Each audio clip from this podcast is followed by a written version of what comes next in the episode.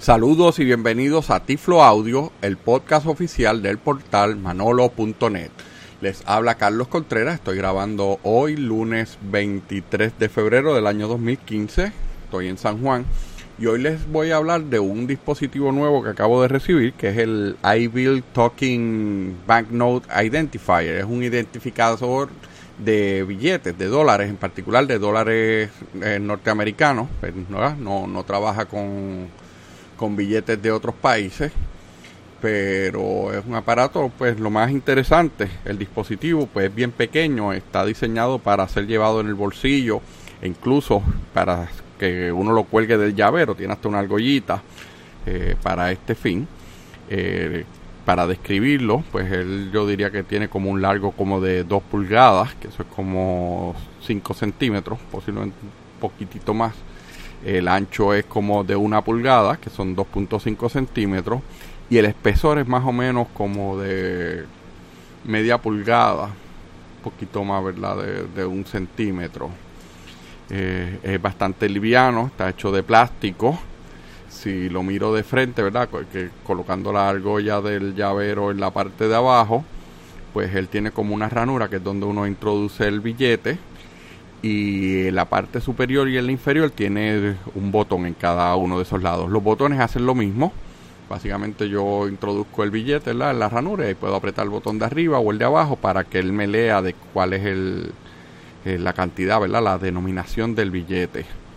Eh, si aprieto los dos botones, ¿verdad? Simultáneamente, bueno, uno primero y el otro después, pues entonces tengo las funciones para cambiarlo, ya sea el modo hablado, donde él te dice de cuánto es el billete, te lo dice en inglés, eh, o lo puedo poner por unos tonos donde distintos tonos significan distinta denominación o unas vibraciones si uno quiere tener un poquito más de privacidad. Personalmente pues prefiero que, ¿verdad? que hable y este para estar seguro que de cuánto es el billete, no vaya a ser que me confunda porque puedo salir perdiendo dinero. Eh, vamos, ¿verdad? Rápidamente a hacer la, la demostración. Tengo aquí la billetera vamos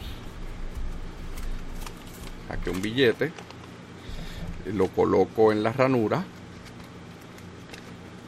y va, noten lo rápido que él va a leer de cuánto es el billete. Eh, tan pronto yo apriete el botón él va a hacer un sonidito indicando que apriete el botón y en menos de un segundo él ya lo lee.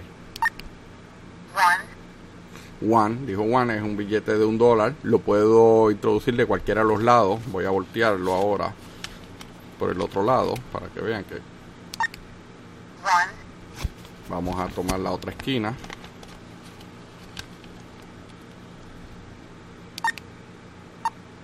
Ahí no lo leí. Ahí dio verdad error. Pues, pero fue que el billete estaba como que no, no lo puse bien. Estaba como un poquito atravesado. Y por la última esquina. One eh, es bien fácil, ¿verdad? De, colocar el billete. La ranura, pues yo puedo introducir el billete como desde abajo o desde el lado y hasta que llega un como un borde donde, ¿verdad? Ya él se detiene y ahí una vez que ya le está puesto en esa posición, pues él ya uno sabe, ¿verdad? Que, ya lo, lo acomodó correctamente. Vamos a buscar otro billete de otra cantidad para que me lo lea.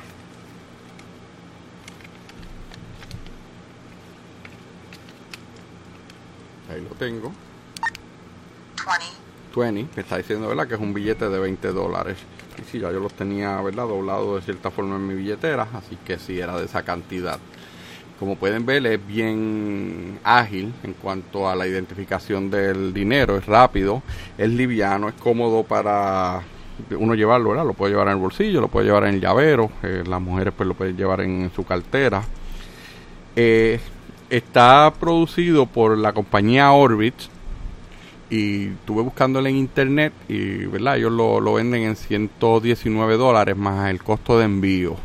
Sin embargo verdad lo que quiero indicar es que también el Bureau of Engraving and Printing que eso es la organización que se encarga de imprimir los, los billetes del dinero de Estados Unidos pues ellos también están facilitando este dispositivo para las personas ciegas ¿verdad? También que sean americanos, ciudadanos americanos.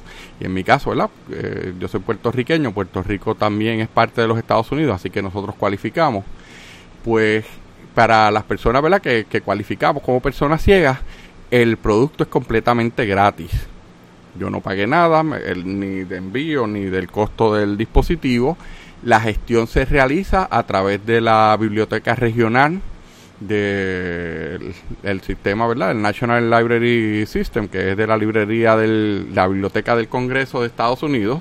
Me imagino que muchos de ustedes, ¿verdad? Pues que están en Estados Unidos o en Puerto Rico ya están suscritos porque a través de ellos que obtenemos libros hablados también gratis y hay una aplicación para el iPhone además de, de una máquina donde uno le puede insertar unos cartuchos o unos eh, unos dispositivos USB donde uno puede colocar libros que baja de internet y, y, ¿verdad? y, escuchar los libros, pues es bajo la misma organización, el Bureau of Engraving and Printing, lo que hizo fue que hizo un acuerdo a través ¿verdad? De, de NLS, como ya la librería nacional, pues tiene eh, la base de datos de, personas ciegas, pues ellos hacen la, ¿verdad? Le, dieron esta, el, deber de, localizar y, a las personas ciegas para eh, em, enviarles el dispositivo,